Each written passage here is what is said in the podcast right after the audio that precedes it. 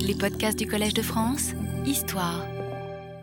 Bien, nous allons continuer dans, ce lieu un peu problématique puisque sa taille est quand même assez euh, impressionnante et euh, peut-être qu'à partir de la semaine prochaine, on peut se euh, rapatrier dans un lieu un peu plus commode et un peu plus amical autour de dans un amphithéâtre qui serait un peu moins grand. On va voir, ça dépend de leur disponibilité. Alors, je, rappelle que, ce, cours a pour objet une pièce qui n'a pas, qui n'existe pas ou qui n'existe plus, une pièce intitulée Cardenio, qui a été deux fois représentée à la cour d'Angleterre en 1612 et qui a été inspirée, comme le nom, le titre l'indiquait, par un personnage et par les euh, aventures qui lui sont liées dans l'histoire de Cervantes, Don Quichotte, publiée en 1605, imprimée en 1604 et traduite en anglais en 1612. Je rappelle que l'objet du euh, premier cours avait été euh, d'abord de situer un, double contexte pour cette pièce de 1613 les deux représentations de 1613. D'une part, un contexte éditorial, c'est-à-dire de jeter un œil sur euh, les traductions de textes espagnols dans l'Angleterre de la fin du XVIe ou du début du XVIIe siècle, et en particulier les traductions qui figuraient dans le catalogue d'un des libraires éditeurs les plus euh, euh, voué à euh, la publication de textes en traduction, et pas seulement de l'espagnol, aussi de l'italien ou de, du français, Edouard Blount, qui a été lui-même l'éditeur de euh, la traduction de Don Quichotte en 1612, une traduction faite par Thomas Shelton. Donc un premier contexte éditorial qui vaudrait d'ailleurs aussi pour non seulement l'Angleterre, mais aussi la France, le moment espagnol de la culture européenne à partir du milieu du XVIe siècle jusqu'au milieu du XVIIe siècle, illustré en particulier par euh, la multiplicité des traductions, littérature morale, littérature politique euh, ou fiction. Le deuxième contexte était un contexte théâtral, c'est-à-dire de situer cette intrigue espagnole, celle de Cardenio et de Don Quichotte, euh, ou de Cardenio ou Don Quichotte, on y reviendra, dans un monde théâtral qui euh, utilise largement et puissamment des euh, références espagnoles, soit pour la localisation des histoires, des intrigues. C'est le cas de la pièce de Thomas Kidd, sur laquelle je reviendrai d'ailleurs dans les séminaires. Je rappelle que le séminaire aujourd'hui a lieu à 16 heures, qui est l'horaire normal. la fois dernière, il y a 15 jours, le 17 heures était un horaire euh, particulier. Euh, et une, la pièce de Thomas Kidd, The Spanish Tragedy, qui est localisée dans un monde espagnol et portugais euh, un peu imaginé ou imaginaire, mais qui néanmoins fait référence à la, à la péninsule ibérique. Donc c'est une première modalité. Une seconde modalité, c'est un stéréotype qui circule dans toute l'Europe, mais tout particulièrement en Angleterre, qui est celui de l'espagnol fanfaron, bravache. Et j'avais mentionné comment on voyait cette figure à la fois dans une pièce de Shakespeare, Love's Labor Lost, et dans une pièce infiniment moins connue, euh, Bird Constable, dans laquelle ce personnage s'identifiait au Lazarillo. Et finalement, euh, la référence ou l'imitation euh, de, espagnole par exemple de la prise en charge sur la scène d'une euh, référence implicite ou explicite à Don Quichotte, telle qu'on la voyait dans une autre pièce sur laquelle je reviendrai dans le séminaire, Le Chevalier au pilon flamboyant, euh, The Night of the Burning euh, Pestle, dans lequel un épicier errant démarque les aventures du chevalier donc ce premier objet était ce double contexte éditorial et théâtral. Un second élément de ce premier cours était d'essayer de, suivre la présence de Don Quichotte en Angleterre avant 1613, c'est donc avant l'année où euh, un ou plusieurs dramaturges ont porté sur la scène euh, Cardenio, et avant même 1612, c'est-à-dire la traduction de Shelton il était clair, à partir d'un certain nombre de références dans des pièces de théâtre de Middleton, de Ben Jonson, que le Quichotte était connu avant même d'avoir été traduit en 1612, ce qui renvoyait à deux phénomènes très importants dans l'Europe des euh, fin XVIe, début XVIIe siècle. La première, la connaissance possible du texte dans sa langue originale, puisque le castillan est une langue apprise largement, comme le prouvait le flux presque ininterrompu de grammaire ou euh, de dictionnaires anglais-castillan qui ont été publiés euh, à partir de la fin euh, du XVIe siècle et jusqu'au début du, XVIIe siècle. Donc un certain nombre de lecteurs anglais, particulièrement s'ils étaient aussi dramaturges, avaient pu lire le Quichotte dans l'original espagnol. Et d'autre part, un second phénomène était qu'on peut supposer une circulation de copies manuscrites de la traduction de Shelton, qui disait l'avoir achevé vers 1607-1608, avant même son édition euh, imprimée. Et à partir de là, étaient rendues compréhensibles les allusions à l'histoire de euh, Don Quichotte avant même sa circulation dans la traduction anglaise de Thomas Shelton. Alors, j'avais terminé avec une question pourquoi Cardenio et pas Don Quichotte. Si l'on admet cette familiarité déjà acquise avec euh, la historia, l'histoire de Cervantes, pourquoi cette pièce euh, intitulée Cardenio, qui laisse supposer que, l'essentiel, sinon la totalité de son intrigue était vouée aux amours de Cardenio et des personnages, j'y reviendrai, qui l'accompagnent, Lucinda, Fernando et Dorothea.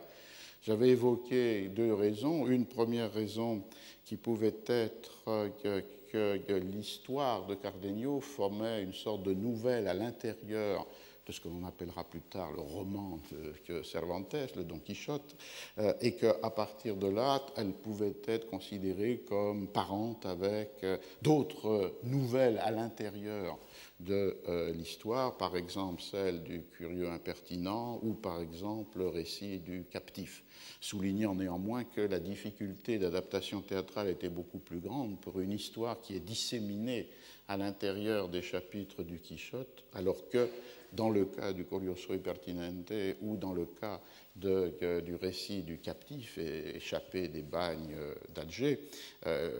les chapitres qui racontent ces histoires sont des chapitres euh, homogènes, placés les uns à la suite des autres, qui rendaient sans doute euh, l'adaptation théâtrale plus aisée. Première raison, c'est-à-dire l'intérêt de la lecture de Don Quichotte au début du XVIIe siècle, focalisé sur non pas ce qui nous, peut-être ou plus tard, à partir du XVIIIe siècle, peut fasciner les lecteurs, c'est-à-dire les aventures du chevalier errant, mais sur les nouvelles que, Cervantes y avait insérées de la même manière qu'il écrira des novelas ejemplares, des nouvelles exemplaires qui sont des récits brefs, courts, euh, euh, dont la parenté avec des histoires euh, de, du, curieux, de Cardenio ou du captif pouvaient être une raison de choix pour des dramaturges. Le second élément, peut-être moins commenté, c'était le fait que, choisir Cardenio était euh, choisir un double de euh, Don Quichotte, puisque à suivre les aventures de Cardenio, à partir de leur commencement, lorsqu'il est Don Quichotte le rencontre dans la Sierra Morena, on avait comme la figure d'un euh, double euh, du héros principal, puisque Cardenio, comme Don Quichotte, a été un lecteur avide de romans de chevalerie, que, comme Don Quichotte, il est euh, dissocié entre des moments qui sont des moments de folie, de déraison, d'extravagance, et d'autre part des retours à la raison, des retours euh, au sens et l'alternance dans le texte espagnol entre locura, exceso, la, folie et l'entendement, la raison, le bon sens, est un trait qui caractérise évidemment aussi euh, euh, Don Quichotte. Et une des, clés qui pouvait montrer cette, ce parallèle ou cette dualité Cardenio-Don Quichotte était le moment où Don Quichotte rencontre Cardenio et dans une certaine manière, sans l'avoir jamais vu, le reconnaît euh, et lui le désigne à lui-même comme s'il euh, partageait le même alternance entre des raisons et euh, raisons. Une troisième raison par laquelle je commence aujourd'hui est que, que l'histoire de Cardenio pouvait fournir une matière tout à fait propre et adaptée à un genre qui était devenu un genre à la mode dans le début du XVIIe siècle en Angleterre, c'est-à-dire le genre de la tragicomédie. Euh, dans un texte de 1608, euh, Fletcher euh, avait ainsi défini la tragicomédie. C'est une prologue ou une préface à une pièce de Fletcher qui a pour titre The Faithful Shepherd, la bergère fidèle. Et je cite en traduction Une tragicomédie est ainsi appelée non pas parce qu'elle allie la gaieté aux tueries, mais parce que personne n'y trouve la mort, ce qui suffit à n'en pas faire une tragédie, bien que d'aucuns s'en approchent, ce qui suffit à n'en pas faire une comédie, laquelle doit être une représentation de personnages familiers avec ses complications qui ne mettent nulle vie en cause. Donc le genre de la tragicomédie se définissait par le fait que personne n'y meurt, tout est bien qui finit bien, mais qu'en même temps, euh, la personnage s'approche de euh, la mort. Et si l'on suit euh, les amours de Cardenio, on voit qu'ils entrent tout à fait dans cette euh, définition. Je vais donc suivre ici un raisonnement qui consiste, puisque la pièce de 1613 a disparu, un raisonnement qui consiste à relire les chapitres dans lesquels apparaît Cardenio et les protagonistes qui lui sont liés, en essayant de penser à quelle utilisation dramatique il pouvait donner lieu, c'est-à-dire un exercice de, fiction dans un sens, puisqu'il s'agirait, en se plaçant du point de vue d'un dramaturge décidé à s'emparer du texte de Cervantes et particulièrement de l'histoire de Cardenio, qu'est-ce qui pouvait, dans sa lecture, donner matière à une création dramatique. Ce qui amène à la difficulté que je signalais l'autre jour, c'est-à-dire le fait qu'il euh, faut jouer ici sur plusieurs registres de texte, c'est-à-dire l'original castillan du texte de Cervantes, lu par un certain nombre euh, d'anglais dans la langue originale, euh, d'autre part euh, la traduction de Shelton de 1612, disponible quelques mois avant ou quelques années avant, si l'on pense à une circulation manuscrite, pour donner une matière déjà plus immédiatement convertible en un texte théâtral en anglais. Et puis, évidemment, pour nous, aujourd'hui, la traduction française qui permet d'entrer euh, dans le texte. Et je rappelle que j'utilise la traduction qui a été publiée sous la direction de Jean Canavaggio dans la dernière édition de la, euh, de la Pléiade. De l'histoire de Cardenio, on a trois récits. Le premier est celui que Cardenio lui-même fait euh, à Don Quichotte, et aux, chevriers, aux bergers qui sont euh, réunis autour de lui, et d'eux. Et c'est un récit, vous vous souvenez, qui est interrompu à un moment donné parce que l'allusion qu'a faite euh, Cardenio à Amadis de Gaulle a entraîné une discussion sur les romans de chevalerie et puis finalement a entraîné euh, la dispute entre Cardenio et Don Quichotte à propos d'un des personnages du roman de chevalerie Amadis de Gaulle, la reine Madasima. Avant d'arriver à cette rupture et euh, euh, cet affrontement, euh, le jeune Andalou, Cardenio, avait rappelé l'origine de son histoire, c'est-à-dire le fait qu'amoureux de Lucinda, il avait obtenu la main, le consentement du père de celle-ci, mais qu'au moment de demander le même consentement à son propre père, celui-ci l'avait envoyé auprès du duc Ricardo et en particulier auprès du fils aîné de euh, ce duc. Et du coup, Cardenio était parti euh, à la cour ce qui est intéressant puisque d'un côté, Cervantes évite ce terme qu'il réserve à la cour du roi. Donc euh, il n'est pas mention d'une cour d'un duc qui pourrait être un concurrent du roi euh, d'Espagne, mais Shelton, lui, traduit par court, euh, ce lieu où Cardenio se rend et où il se lie d'amitié non pas tellement avec le fils aîné du roi, mais avec le second fils du roi, du, du duc, pardon, Fernando, euh, et qui lui compte ce qui va créer une seconde intrigue, c'est-à-dire la passion que lui, Fernando, a pour la fille d'un riche paysan, Dorothea, à laquelle il promet le mariage pour pouvoir jouir d'elle. Mais une fois son désir comblé, Fernando se détourne de Dorothea et pour éviter le courroux de, son père, le duc, s'il apprenait l'histoire, il part avec Cardenio pour Cordoue sous un prétexte fallacieux, c'est-à-dire celui d'acheter des, des, chevaux. Et les deux intrigues vont se nouer à ce moment-là, c'est-à-dire l'intrigue de Cardenio amoureux de Lucinda mais qui n'a pu obtenir le consentement de son père pour le mariage, et d'autre part l'intrigue de Fernando qui a séduit mais abandonné Dorothea, les deux allant à euh, Cordoue, puisque c'est à ce moment, à Cordoue, que Cardenio fait auprès de Fernando louange de celle qu'il aime, c'est-à-dire de Lucinda. Et Fernando, intéressé par cette histoire d'amour, demande à voir Lucinda, ce à quoi consent euh, Cardenio, et euh, évidemment en tombe euh, immédiatement amoureux. Il y a là une scène intéressante parce qu'on voit les petites nuances de traduction, les écarts dans les euh, traductions. Dans le texte français de, la, de, ce moment où euh, Fernando a demandé avec insistance à Cardenio la possibilité de, voir Lucinda, la scène est ainsi traduite. Une nuit, à la lueur d'une bougie, par la fenêtre où nous avions coutume de nous parler, il la vit en déshabillé et tel qu'il en oublia toutes les beautés qu'il avait contemplées jusqu'alors. C'est Cardenio qui parle et qui raconte comment Fernando voit en déshabillé euh, Lucinda et euh, du coup euh, en tombe passionnément épris. Et le texte français, là, contemporain est tout à fait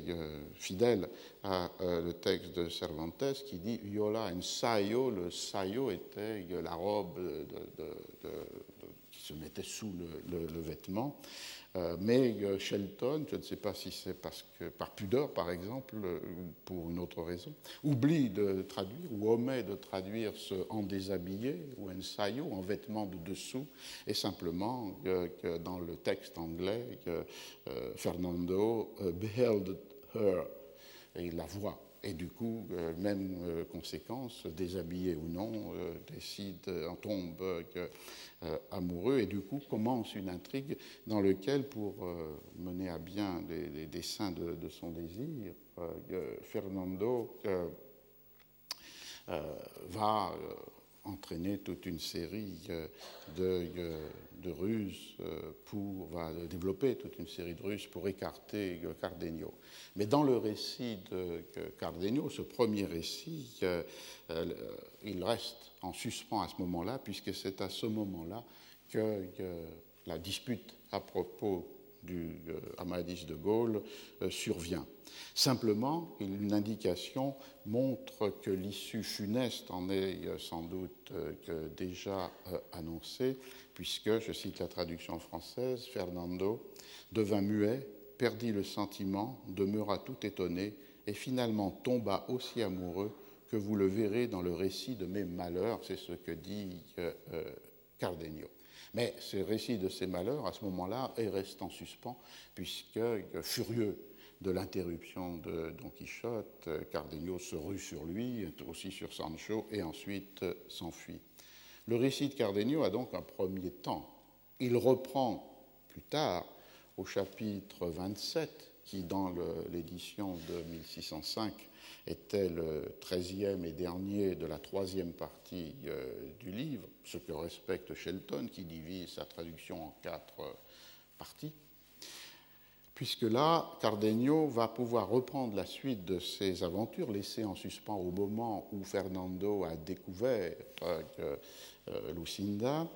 mais dans un autre contexte, puisque les auditeurs ont changé. Il ne s'agit plus de Don Quichotte, qu'il a abandonné après l'avoir rossé dans la Sierra Morena, mais du curé et du barbier du village de Don Quichotte, qui sont eux-mêmes entrés dans la Sierra Morena avec l'espoir de ramener Don Quichotte dans son euh, village. Et au moment où ils entrent dans la montagne, ils rencontrent Cardenio qui est en train de euh, chanter euh, son malheur. et dont Sancho avait déjà raconté l'histoire au barbier au curé, puisque Sancho était retourné dans le village pour porter une lettre à Dulcinée et une autre à, à lui, pour lui-même pour obtenir compensation de l'âne qu'on lui avait volé. Et le curé et le barbier, persuadés qu'ils peuvent arracher Don Quichotte à sa déraison, sont entrés dans la Sierra euh, Morena. Et ils rencontrent Cardenio, et Cardenio va achever auprès d'eux le récit qu'il avait commencé avec euh, Don Quichotte. Et là, on voit que dans cette seconde partie du récit, sur le même modèle que des genres à la mode, comme sont les histoires euh, tragiques ou les nouvelles, exemplaires ou non, la narration est tout entière organisée à partir de ressorts dramatiques qui ne pouvaient que séduire des euh, dramaturges en quête d'histoire pour adapter sur la scène. D'abord, la trahison, la trahison de Fernando qui, euh, après avoir vu Lucinda, la demande en mariage pour son propre compte et du coup éloigne Cardenio en le renvoyant à la cour du duc son, père et auprès de son frère aîné. Euh, ensuite, le retour précipité de Cardenio, qui a reçu une lettre de Lucinda qui l'informait des préparatifs de son mariage avec Fernando, et à la lecture de cette lettre, il revient euh, à Cordoue. La rencontre avec Lucinda à la grille de la maison où la cérémonie doit avoir lieu, et finalement la promesse que fait la jeune fille de se suicider, de se donner la mort, si elle ne peut pas empêcher l'union voulue par son, père. Donc on a toute une série de ressorts dramatiques, comme dans une histoire tragique, dans cette seconde partie du récit de Cardenio, qui met en jeu à la fois des, sentiments violents, euh, la trahison de Fernando, le désarroi de Cardenio, la promesse de mort lui fait euh, Lucinda, et qui met en jeu aussi des euh, scènes dont on veut supposer qu'elles pourraient avoir des traductions euh, théâtrales immédiates. Par exemple, cette scène des deux amants, Lucinda et Cardenio, se rencontrant à la grille même de la maison où le mariage de Lucinda et de Fernando doit être fait. Et ce récit culmine évidemment avec une scène qui, elle, est décrite avec détail et qui est la scène de ce mariage. Cardenio est entré dans la maison, il est caché derrière une euh, tapisserie ou une tenture et il assiste, désespéré, à la cérémonie au cours de laquelle Lucinda ne se donne pas la mort comme elle l'avait promis, mais euh, répond qu'elle accepte de prendre Fernando pour époux avant de tomber évanouie dans euh, les bras de sa mère. Et la dernière image que retient Cardenio de cette scène euh, très, forte, qu'il aperçoit de derrière hein, une tenture, c'est celle de Fernando lisant d'un air songeur un billet trouvé sur le sein de Lucinda évanouie. Et le récit s'achève avec ce que le curé et le barbier ainsi que les lecteurs savaient déjà, c'est-à-dire qu'est-ce qu'a fait Cardenio après avoir assisté à euh, cette union, c'est-à-dire ce refuge ou cette fuite dans euh, la Sierra Morena, sa rencontre avec les euh, chevriers avec lesquels il alterne violence et douceur, urbanité et extravagance, et puis sa retraite dans le lieu le plus isolé de la montagne, où, dit-il, il finira sa vie impuissant à contrôler euh, ses extravagances, puisqu'il a perdu euh, son jugement euh, et que irrésistiblement il est,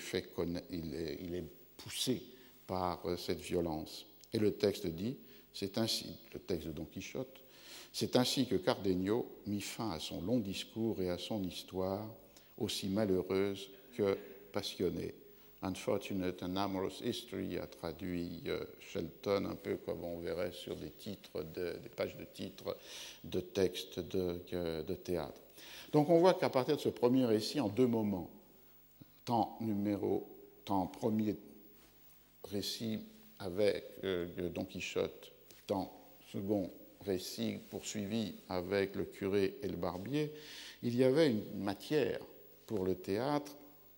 qui était une matière multiple. D'abord, c'est une matière qui est une matière qui renvoie à des passions vives, euh, l'amour, la trahison, le désespoir, la détestation. Il y a tout un, noyau de, de, passions extrêmes qui sont présents dans ce récit de Cardenio et dans l'histoire qu'il raconte. Mais aussi, il y avait une matière qui était déjà dramatique en elle-même. Euh, à la fois euh, du point de vue euh, d'une scénographie, des rencontres secrètes, par exemple celle entre euh, Lucinda et Cardenio, ou bien la scène du mariage, avec ces personnages qui, cachés comme Cardenio ou évanouis comme Lucinda, pouvaient donner là une matière aussi à une représentation théâtrale puissante. Et il y avait aussi une matière possible en termes de forme même de l'écriture, puisqu'il y a euh, des euh, multiples moments où les personnages euh, soliloquent, en particulier Cardenio, lorsqu'il est rencontré par le curé et le barbier, est en train de chanter dans la Sierra Morena l'histoire de ses infortunes. On voit donc qu'il y a une une matière qui est multiple, puisqu'elle joue sur le registre des passions et des sentiments, qu'elle joue sur le registre des événements et qu'elle joue sur le registre des euh, formes de euh, l'écriture. Euh, le ressort des coups de théâtre était déjà tout à fait présent, et en particulier à la fin de la scène du mariage. Lucinda apparemment ne tenant pas sa parole, de se euh, mettre à mort, euh, Fernando lisant un billet trouvé sur le sein de Lucinda, mais dont Cardenio ne sait pas ce qu'il porte comme euh, écriture. On a donc des ressorts très puissants, et d'ailleurs, non pas dans l'histoire racontée par Cardenio, mais dans l'histoire racontée par Cervantes, un autre de ces ressorts est immédiatement présent, puisqu'au moment même où Cardenio termine l'histoire de ses infortunes et où la nouvelle, entre guillemets, de ses disgrâces semble achevée, que mariage consommé entre Fernando et euh, Lucinda, son départ, sa fuite euh, dans la Sierra Morena par désespoir d'amour, à ce moment même, une autre voix se fait entendre qui, elle aussi, euh, dit son malheur. Et ce second récit est le récit que fait Dorothea, avec cette structure qui est propre à cette scripture de Cervantes pour cette nouvelle dans l'histoire, c'est-à-dire de faire raconter depuis euh, les commencements la même histoire, déjà connue par les protagonistes et par le lecteur, mais chaque personnage la poussant plus avant vers ce que ne connaissait ni le premier narrateur ni le lecteur de, euh, de l'histoire. Alors le récit de, Dorothea euh, constituait le premier chapitre de la quatrième partie du livre publié en 1605, qui est le chapitre 28 euh, dans les éditions modernes. Et c'est un récit qui reprend ce qui a déjà été relaté par Cardenio, mais évidemment du point de vue de euh, Dorothea. Et elle commence avec ce qu'avait mentionné Cardenio, c'est-à-dire euh, la passion qu'avait Fernando pour elle, Dorothea, au moment où Cardenio était arrivé à la cour euh, du, du, duc et où, entretenant de relations d'amitié avec Fernando, celui-ci lui avait confié son désir pour cette fille de paysan. Et là aussi, dans ce récit qui donc euh, nous renvoie à un moment antérieur à ce moment où euh, Cardenio, évidemment, a poussé sa propre narration, ce récit de Dorothea culmine sur une autre scène, qui est une scène dont on peut imaginer qu'elle était théâtralement extrêmement puissante et extrêmement euh, disponible pour une représentation, c'est-à-dire la scène où Fernando, le fils du duc, la séduit. Euh, introduit par euh, une servante dans la chambre de Dorothea, Fernando que la presse de céder à ses avances dans une scène extrêmement forte où il lui fait multiples promesses de mariage, où il jure euh, sur une image de la Vierge et où il invoque les saints. Et on voit comment dans le récit de Dorothée, elle se remémore ce qui est advenu à ce moment-là, qu'elle a à la fois les sentiments multiples qui sont les siens, qu'elle est bouleversée par cette insistance de Fernando, elle est persuadée que ses parents ne croiront pas qu'il a pu entrer dans sa chambre sans euh, son accord, sans son consentement. Et finalement, dans une certaine mesure, elle est aussi attirée par le fait d'un mariage qui pourrait être au-dessus de sa condition, puisque elle, fille de, paysan, elle est demandée avec insistance et force serment par euh, le, fils du, duc. Et finalement, la scène euh, culmine à ce moment où elle cède aux avances de Fernando avec cette expression Et sur ce, ma fille, c'est-à-dire sa servante, quitta la chambre, moi je cessais de l'être, et lui acheva d'être traite et parjure. Et la traduction là de la Pléiade respecte le texte espagnol qui est extrêmement euh, serré, puisque euh, le texte signale que, que con volverse a salir de l'aposento mi doncella, doncella est le mot qui peut désigner une jeune servante, yo dejé de serlo, et moi j'arrêtais, je, n'étais plus jeune fille, je n'étais plus doncella, puisqu'elle a cédé aux avances de euh, Fernando. Et le texte ajoute, et elle acabó de ser traidor y fementido, et lui euh, acheva d'être traître et parjure. Euh, et Shelton, devant cette phrase si, serrée de, l'espagnol, où le mot doncella est utilisé pour désigner d'abord la servante qui sort de la chambre, et ensuite l'état de virginité qui n'est plus celui de Dorothea, cédant à Fernando, euh, n'a pas pu respecter cette contraction, mais a utilisé le même mot, euh, and with my maiden departure, avec le départ de ma servante, I left to be a maiden, je cessais d'être vierge ou je cessais d'être jeune fille, et lui, and he began to be a traitor and disloyal man. Euh, on voit là, sur ces exemples tout à fait particuliers, comment si l'on étudie les traductions, je crois que le plus important, c'est d'entrer dans le plus petit détail de la traduction, c'est-à-dire à la fois le vocabulaire disponible, donseia maiden, un mot qui peut être à la fois ambigu, puisqu'il peut désigner à la fois l'état de virginité d'une jeune fille et d'autre part la condition sociale d'une servante, mais en même temps aussi, au-delà du lexique, les formes même de l'écriture, où l'on voit que l'espagnol peut éviter la répétition yo dejé de serlo, doncella, tandis que Shelton, plus embarrassé, a cette formule un peu plus lourde, With my maiden departure, I left to be a maiden, qui est évidemment moins, immédiatement incisive ou puissante comme, euh, comme formule. Et on voit qu'on avait là aussi une scène tout à fait euh, spectaculaire, euh, jouant d'ailleurs avec les, limites même de la représentation, puisqu'il s'agit d'une scène de séduction qui se termine par la, réussite de la tentative, et qui peut être en commun parallèle à la scène évidemment postérieure dans la chronologie, mais antérieure dans le récit, c'est-à-dire euh, la scène du mariage observée par Cardenio dissimulée derrière une tenture. Mais dans les deux cas, il y avait une matière narrative dans le Don Quichotte de Cervantes qui pouvait être transposée théâtralement avec, euh, sinon facilité, mais au moins un effet extrêmement puissant. D'autant plus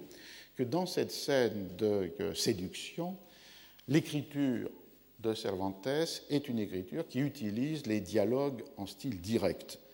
Euh, voilà par exemple ce que dit Dorothea. Je repris quelque peu mes esprits troublés et avec plus de courage que je n'aurais écrit, je lui dis, et ensuite suis en style direct ce qu'elle dit à euh, Fernando. Ou bien, à l'inverse, Belle Dorothea, répondit le déloyal gentilhomme, car tel est le nom de la malheureuse que je suis, et elle, euh, la même chose que répond, se, lit en style direct ce que Fernando dit à euh, Dorothea. On a donc toute une série euh, de, euh, de, dialogues qui étaient une matière dramatique déjà là, toute prête, accompagnée par les monologues intérieurs qui marquent, rythment cette scène. Par exemple, à un moment donné, Dorothea, je me tins alors à part moi, je me tins alors à part moi, en rapide raisonnement, et me dis à moi-même, en style direct de ce monologue, ce, que se dit à elle-même Dorothea à euh, ce moment-là. On voit donc que non seulement il y avait le paroxysme de la scène de la séduction, mais qu'il y avait l'écriture de cette scène de séduction qui emploie deux des formules les plus évidentes, évidemment, du, euh, théâtre, c'est-à-dire le dialogue et le soliloque ou le monologue euh, intérieur. Ensuite, Dorothea poursuit le, le récit, elle rappelle qu'une fois qu'elle a cédé, immédiatement, où Fernando lui montre la plus grande froideur, malgré la bague qu'il lui a donnée en gage de mariage, il la quitte, l'abandonne, et elle apprend par une rumeur qu'un mois après avoir euh, cédé au fils du duc, celui-ci va épouser ou a épousé une autre jeune fille de famille noble, Lucinda, dans une autre ville. Et c'est à partir de ce moment-là que, Dorothea va se mettre à la poursuite ou à la recherche de Fernando, le traître qu'il a séduit puis abandonné. Elle se va en berger,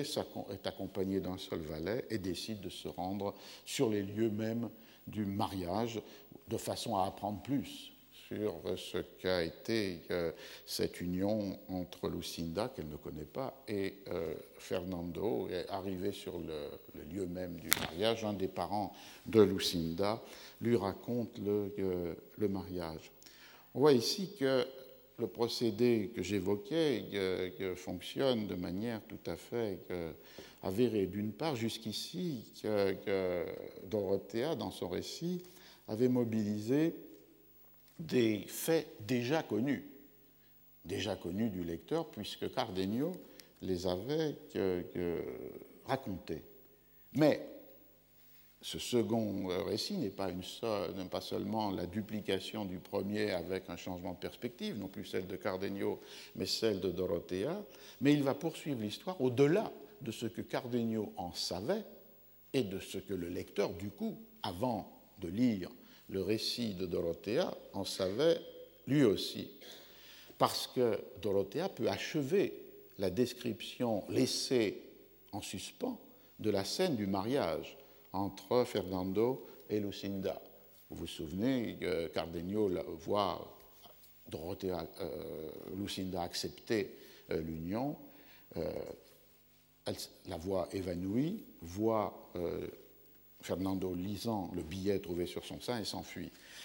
Dorothea, elle, grâce à un récit qui lui a été fait par un des témoins du mariage, peut achever la description de la scène tragique, c'est-à-dire rapporter comment le billet trouvé sur le sein de Lucinda déclarait qu'elle ne pouvait pas être l'épouse de Fernando parce qu'elle l'était déjà de Cardenio, elle s'était engagée auprès de, euh, lui,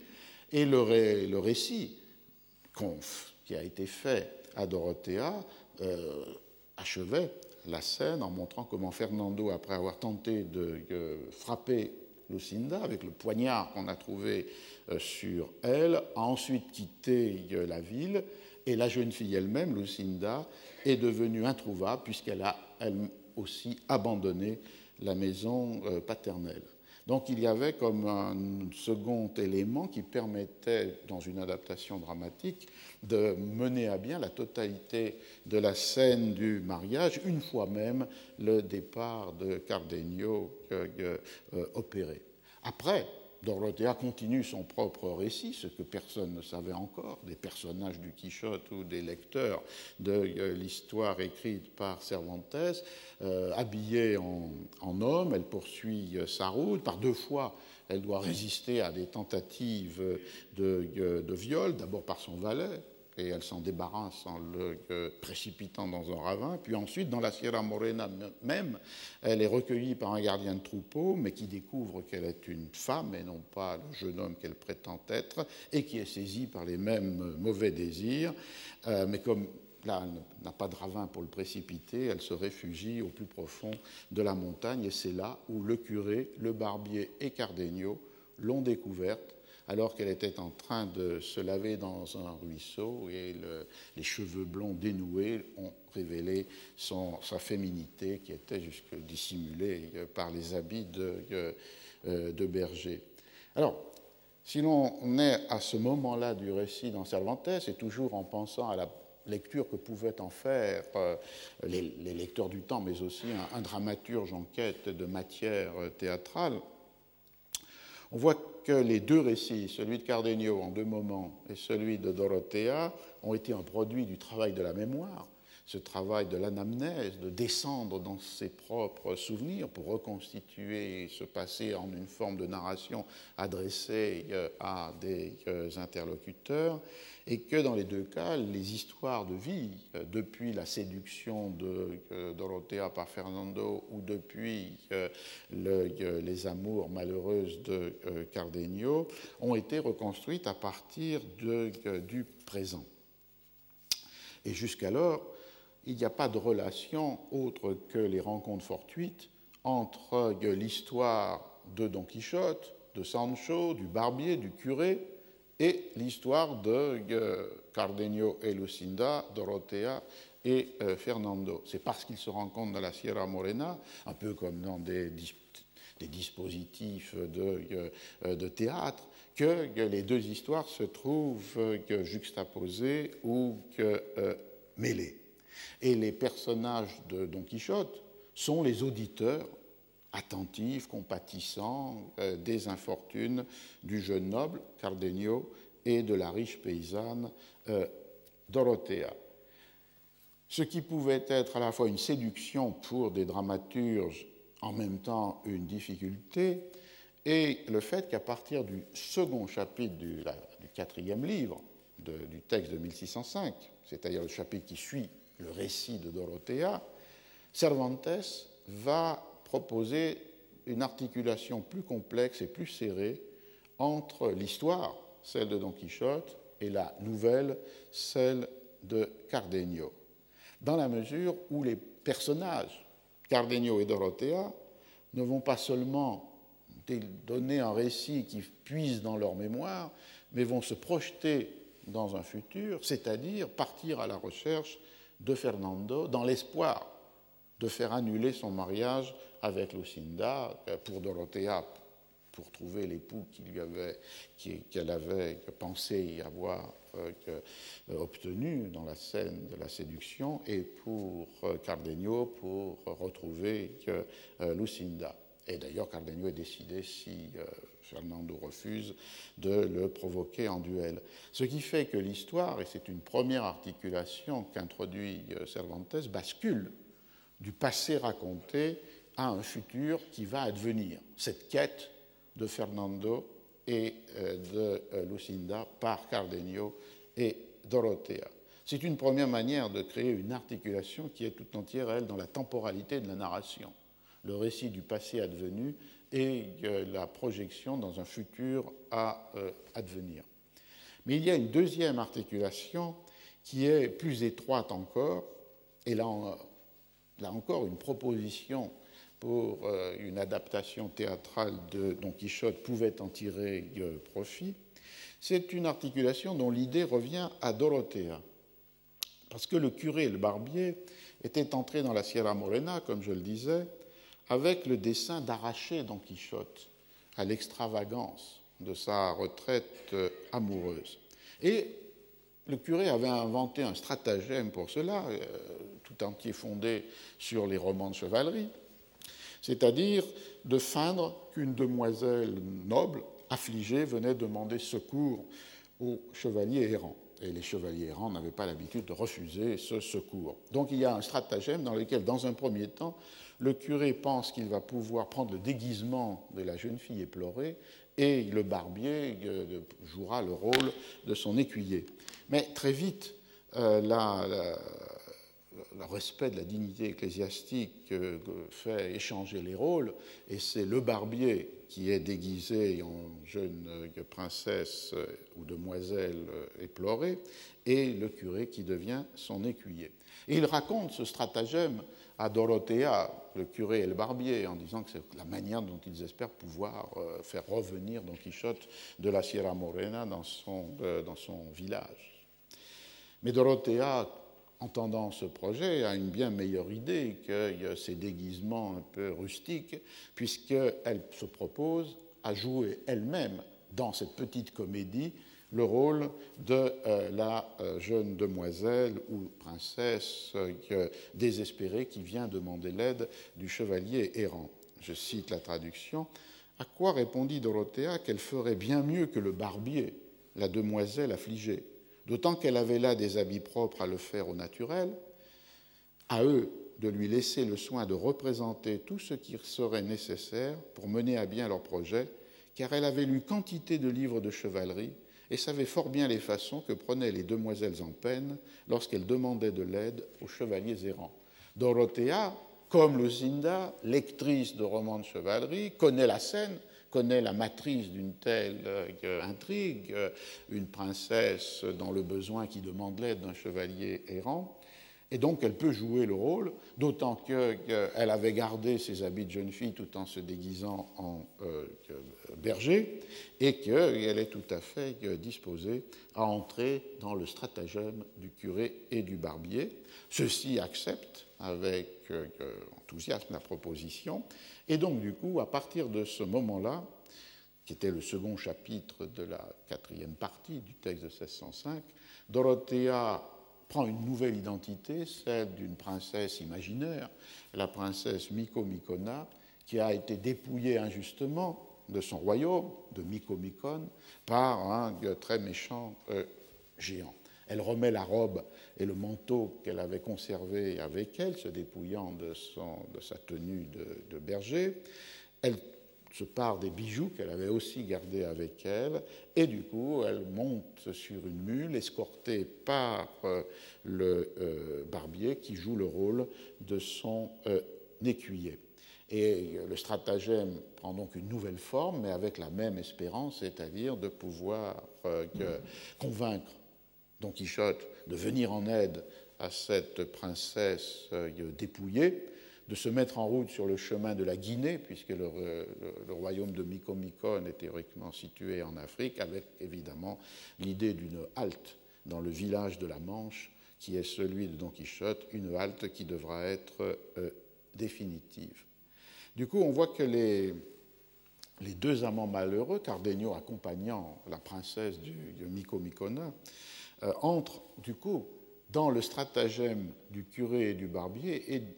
dans la folie de l'Hidalgo de, la Manche. Et dans la traduction de Shelton, il y a un mot qui est tout à fait euh, symptomatique parce qu'il rend euh, très bien compte de cette idée qu'il y a un théâtre dans le théâtre. Cette histoire de la princesse Miko Mikona devient une petite intrigue de, comédie à l'intérieur euh, de l'histoire de Cervantes et qui est le verbe to act. Là où j'ai lu la traduction française, elle avait là des habits propre à le faire au naturel. Les traducteurs français contemporains ont traduit au plus près le texte de Cervantes, qui est euh, Tenía ahí vestidos con que hacerlo al natural. Mais Shelton, sans doute renforçant cette dimension euh, théâtrale, a utilisé euh, le verbe to act it most naturally, de le représenter au plus naturellement. Et ce to act euh, évidemment, renvoyait au monde d'une euh, mise, en, mise en scène et pouvait donner matière à euh, une représentation de théâtre, même si en même temps, cette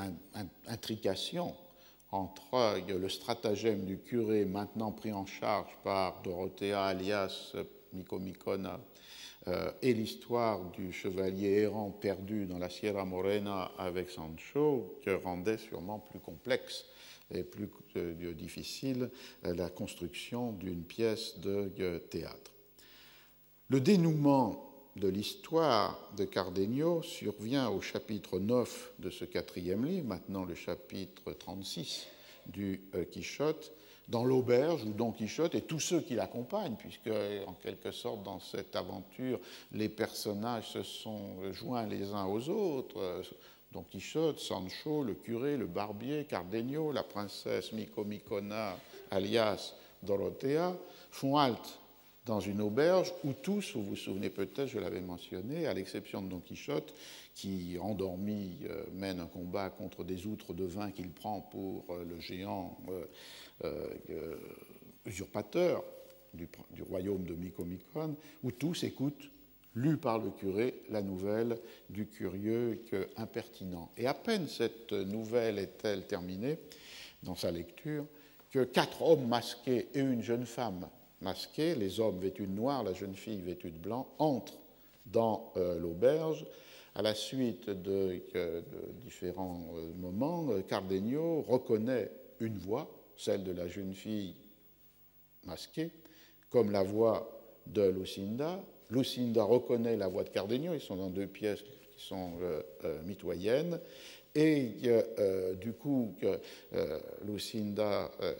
tente d'entrer dans la pièce où elle a entendu la voix de Cardenio, un des hommes en noir l'en empêche,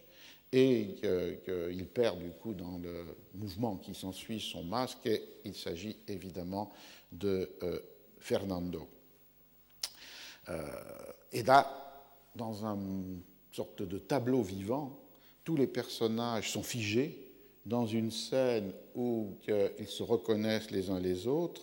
tous se taisaient, se regardaient les uns les autres. Dorothea regardait Don Fernando, Don Fernando Cardenio, Cardenio Lucinda et Lucinda Cardenio. Et on voit qu'il y a là aussi euh, un moment théâtral très fort dans cette auberge où après la reconnaissance par les voix, après la chute euh,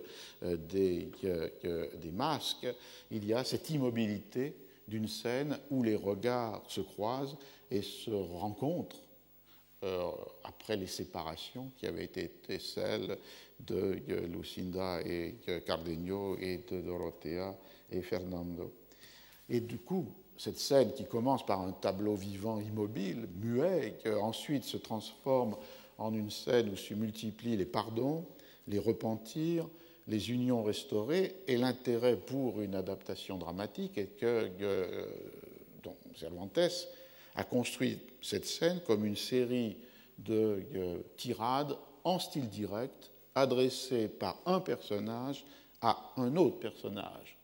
Euh,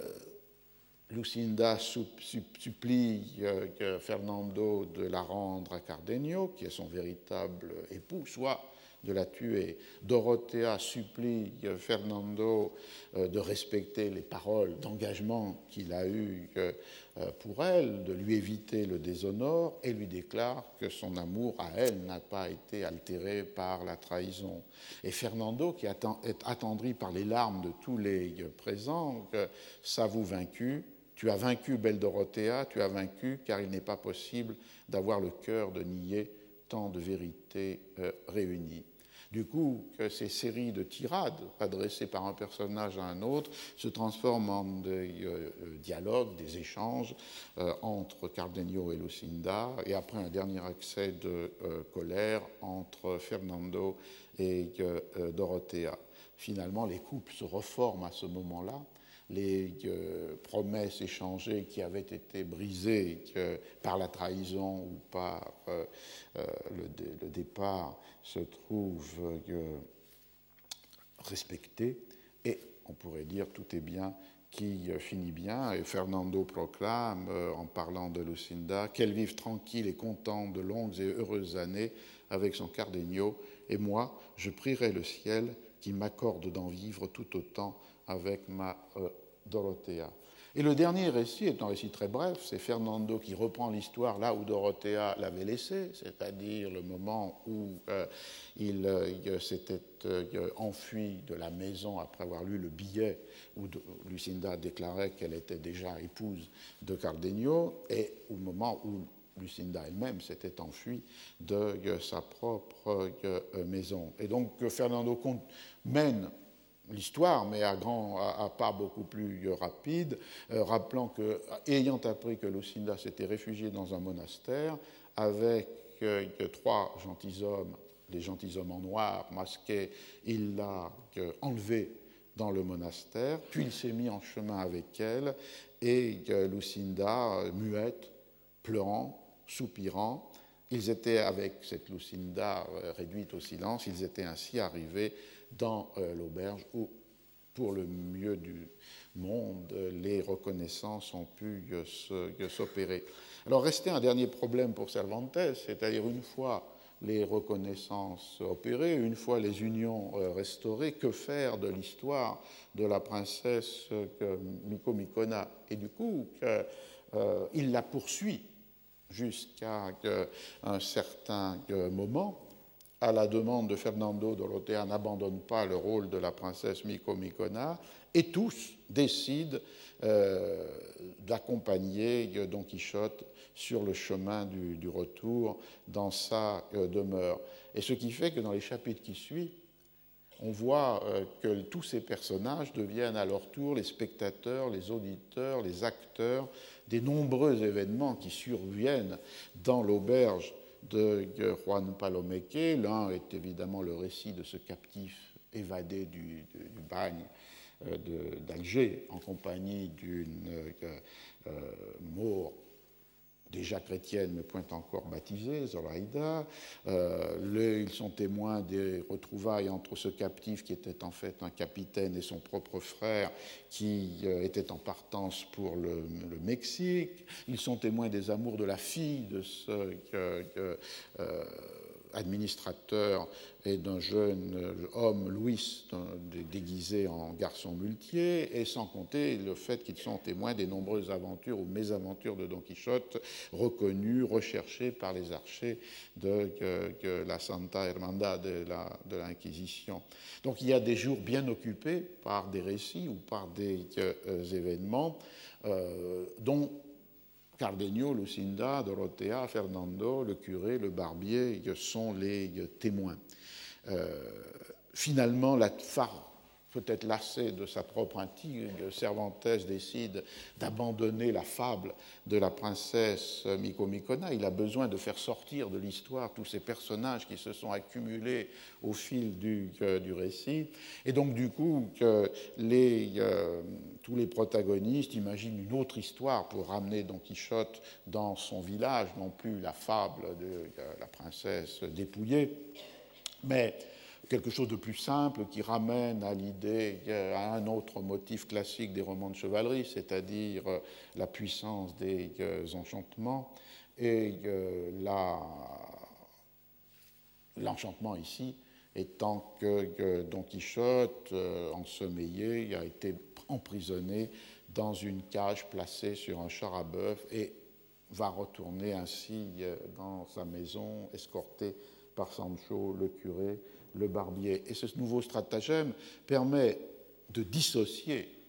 la nouvelle de l'histoire, permet de disperser les euh, personnages, puisque Cardenal, Lucinda, Fernando de Rotea vont partir de leur côté, leur union restaurée, et de l'autre côté, le, euh, les personnages de Don Quichotte, ceux du commencement, vont retourner dans le lugar de la Mancha, euh, qui est celui où vit euh, Don Quichotte. Et une dernière scène théâtrale, spectaculaire, est la scène des euh, adieux. Le curé et le barbier prirent congé de Don Fernando et de ses compagnons, en même temps que du capitaine et de son frère, et de toutes ces dames, à présent remplies d'allégresse, en particulier Dorothea et Lucinda. Ils s'embrassèrent tous et se promirent de se donner de leurs nouvelles. Don Fernando indiqua au curé l'endroit où il devait lui écrire pour l'informer de l'état de Don Quichotte, et il l'assura que rien ne pourrait lui faire plus plaisir que de l'apprendre. Lui-même l'informerait de tout ce qu'il croirait pouvoir lui être agréable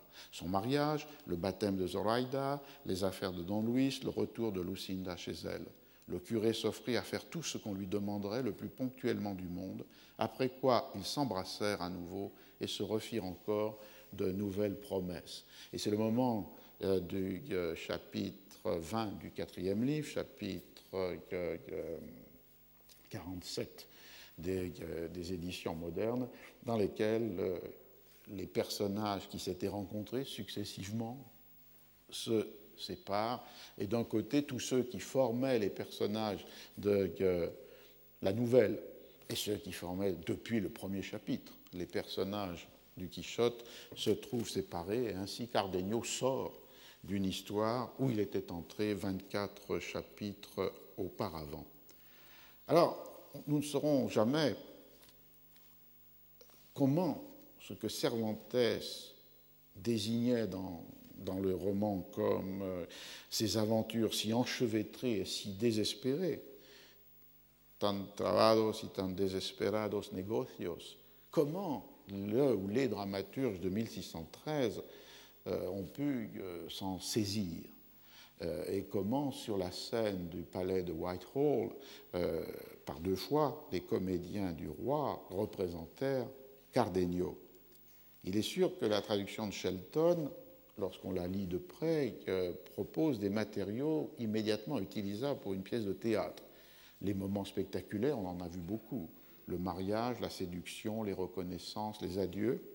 de multiples dialogues dramatiques déjà constitués comme tels, et puis de nombreux monologues intérieurs. Donc la matière était disponible. Ce qui fait problème, pour tout dramaturge qui veut s'emparer de ces histoires enchevêtrées,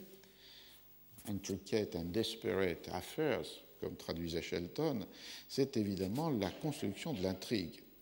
Comment, en effet, transformer en un récit linéaire qui peut être compréhensible par un spectateur ce qui, dans le Don Quichotte, était donné comme une série de retours en arrière où chaque narration ajoute des épisodes connu seulement par celui ou celle qui convoquait le passé dans sa mémoire. Et cette structure en boucle, dont j'ai donné les trois exemples, les deux récits de Cardenio, le récit de Dorothea, le récit final de Fernando, posait évidemment un problème de réorganisation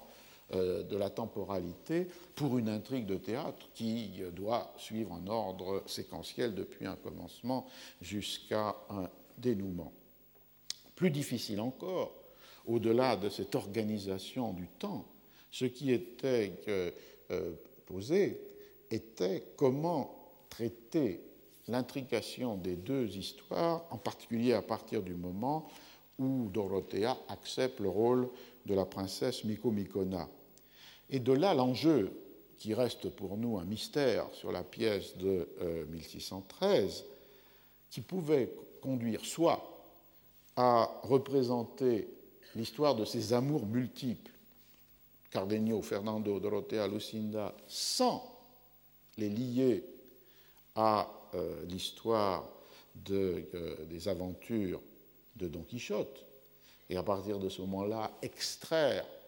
du Quichotte, comme on pouvait le faire avec le Curio impertinent, une euh, nouvelle, mais du coup peut-être mettre entre parenthèses le stratagème qui va le lier cette histoire avec celle de Don Quichotte, c'est-à-dire euh, la, fiction de la princesse Micomicona, ou bien pour une pièce fondée sur Don Quichotte, si l'on admettait qu'elle ne pouvait pas ignorer le héros essentiel, même si la pièce s'appelait Cardenio, comment construire cette série d'associations entre les deux histoires et peut-être comment exploiter euh, sur la scène la déraison comique du chevalier errant et la déraison tragique de euh, Cardenio? Est-ce que l'on pouvait aussi jouer sur les multiples effets que produisent les, rencontres entre la folie de Don Quichotte et la folie de Cardenio Évidemment, il n'y a pas de réponse dans le cas de cette pièce de 1613 en absence de toute trace, soit une édition imprimée, soit un euh, manuscrit. Je pourrais revenir sur les, manières dont la critique euh, shakespearienne a traité cette absence et tous les substituts qui lui ont été recherchés. Mais en l'absence radicale du texte de 1613, il n'y a pas de réponse donnée possible à euh, cette question, c'est-à-dire un Cardenio sans Don Quichotte ou un Cardenio avec Don Quichotte, puisque vous en comprenez qu'évidemment tout ce qui pouvait être utilisable pour la scène était modifié si l'on décidait l'un ou l'autre euh, parti. Ce que je ferai à partir de la semaine prochaine, je vais consacrer l'heure qui vient à, un thème qui nous permet de revenir sur Don Quichotte lui-même, puisqu'après tout c'est la matrice même de cette construction dramatique. Ce que l'on peut faire pour essayer sinon de trouver une réponse à cette question, qu'en était-il du Cardenio de 1613, c'est de traiter, pour des pièces qui existent, comment le même problème a reçu solution, soit dans le cas de la Castille avec le, une pièce de una de Guillaume de Castro qui a pour titre Don Quixote la Mancha et dont le texte est analysable, c'est un texte entre 1605 et 1608, ou bien dans le contexte français en 1628, une pièce euh, écrite par un auteur peu connu, euh, sur lequel on sait à peu près rien, euh, Pichou, et qui a pour titre Les Folies de Cardenio. Et donc après ce premier raisonnement, qui était un raisonnement de lisant le Quichotte, soit espagnol, soit anglais, voir quelles étaient les, ressources, les possibilités offertes par le texte pour une adaptation théâtrale, se livrer non plus à cet essai de reconstitution imaginée d'une intrigue à partir d'un texte ou d'une intrigue possible à partir d'un texte qui est celui de Cervantes, mais à un autre exercice qui serait de mettre en parallèle des réponses à une même question, comment est-ce que l'on fait du théâtre avec le euh, Don Quichotte, et dans les deux cas, sur le choral des comédias ou au théâtre des comédiens de Bourgogne, de, l'hôtel de Bourgogne à Paris, on a la, la, réponse possible. Alors, je vais en, rester pour faire quelque chose dans la seconde partie de ce cours d'aujourd'hui qui nous ramène à la fois au texte de Cervantes lui-même, et d'autre part qui nous ramène à un certain nombre des thèmes que j'avais développés ou suggérés dans la leçon euh, inaugurale de cette nouvelle chaire euh, écrit et culture dans euh, l'Europe moderne. C'est-à-dire de porter l'attention, et en particulier en m'appuyant sur un, livre qui a été publié l'année dernière par Francisco Rico, qui est l'éditeur de Quichotte dans les éditions les plus, les plus récentes, par exemple celle-ci de Critica, qui, avait qui a pour titre El texto del Quijote preliminares a una exotica del siglo de oro. La exotica, c'est un mot qui est moins, moins, maniable en français, renvoyant à une dimension philologique et critique dans euh, l'édition des, des, textes. Ce qui nous permet, puisque j'ai souvent évoqué ici le texte de Cervantes, euh, l'œuvre publiée en 1605, imprimée en 1604, comme s'il s'agissait en quelque sorte d'une donnée stable, comme s'il s'agissait d'une référence qui soit immédiatement euh, donnée comme telle. Alors que, me semble-t-il, et c'était un des points que je voulais souligner dans cette, euh, dans cette leçon inaugurale, ce qui est tout à fait fondamental lorsque nous euh, travaillons avec des textes anciens. C'est de considérer le processus même, multiple, complexe, qui a euh, produit euh, leur, qui est lié à leur publication. Et vous souvenez peut-être, une formule qui me paraît tout à fait essentielle pour entrer dans cette discussion. C'est une formule qu'avait employée un jour un conservateur de la Houghton Library, une des bibliothèques de Harvard, et qui était les auteurs n'écrivent pas les livres. Ils n'écrivent même pas même leurs livres, dans la mesure où, évidemment, que les livres sont des objets matériels dont la production, la publication, la construction ne dépend pas uniquement de l'écriture autographe d'un auteur et ne doit rien euh, dans la matérialité même de l'objet à ce, qui sont, ce que sont les intentions euh, octoriales. Et pourtant, toujours, évidemment, les lecteurs essayent de traverser la matérialité de l'objet, un objet qui résulte d'un processus de production qui implique de multiples acteurs, interventions, opérations, machines, lieux, etc., pour retrouver dans les pages imprimées le texte désiré, rêvé, composé par euh, euh, Cervantes. Et donc, du coup, je crois qu'il est absolument euh, nécessaire, dans une perspective qui est celle qui, habite les, recherches que l'on mène dans le cadre de, cette chaire, de faire retour à cette tension fondamentale entre l'œuvre et le texte, c'est-à-dire une œuvre renvoyée à une catégorie immatérielle ou abstraite de, liée à l'intention proctoriale, et de l'autre côté le ou les textes, qui sont les formes successives ou simultanées de la matérialisation de cette œuvre à l'intérieur de différentes, euh, de différentes formes euh, imprimées ou euh, manuscrites. Retrouvez tous les podcasts du Collège de France sur www.collège-de-france.fr.